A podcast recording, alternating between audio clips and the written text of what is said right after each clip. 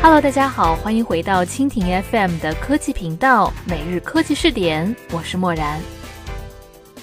最近呢，粉丝状告罗永浩以及锤子科技一案在深圳的南山区开庭，发现了四项罗永浩在锤子科技 ROM 发布会上宣传却未能实现的手机功能。该粉丝表示，这跟罗永浩宣传的口号不一样，认为这些未兑现的承诺属于虚假宣传和欺诈行为。那么今天的每日科技试点，默然就和你一起来关注罗永浩被自己粉丝告上法庭。每日科技试点，每日科技试点，关注信息科技的点点滴滴。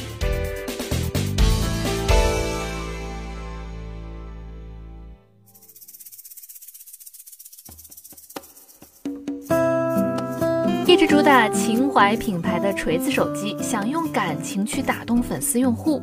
但并不是所有的粉丝都买账。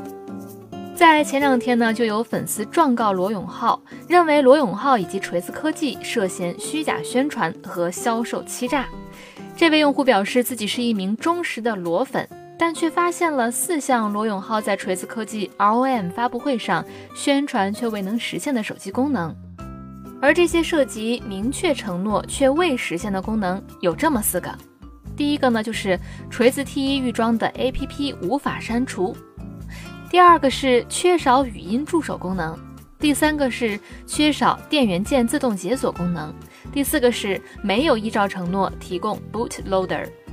这位用户说，当罗永浩高调进军手机行业的时候，自己对锤子科技满怀期待。但是当他在二零一四年十月三十号通过天猫锤子科技旗舰店购买了一台 Smartisan T1 之后，却对锤子手机的一些功能存在了质疑，因为在实际使用锤子手机过程中，发现这部手机的功能跟之前发布会上宣讲的并不相符。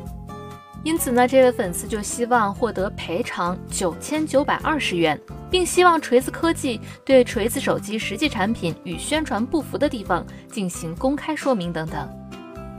锤子科技呢，目前表示就原告所称的事项一直都有沟通，但是并没有取得理解。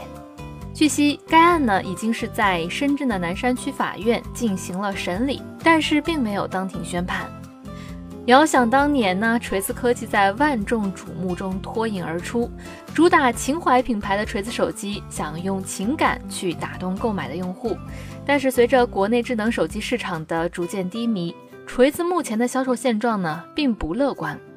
据资料显示，在目前的手机品牌占有率上，锤子只占百分之二的份额。并且伴随着下降百分之零点二的趋势，相比华为的百分之二十、OPPO 的百分之十八、vivo 的百分之十的品牌占有率来说，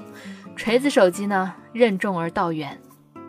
而就在前两天呢，锤子科技也宣布 Smartisan T2 将全线降价。外界解读这次的降价暗示着新一轮的去库存挑战已经降临。锤子科技 CEO 罗永浩也在微博上表示。到今天，锤子也没有卖得特别火，这个是我需要经常整理总结和反思的。好了，关于这个话题，我们就说到这里，感谢你的收听。如果你喜欢我们的节目，可以点击屏幕上的星星来收藏我们的节目。默然在声波的这边依然非常感谢你的关注，同时你的观点、意见和建议也可以通过微信的公众账号“直播互联网”来和默然联络。每日科技视点，每天不见不散。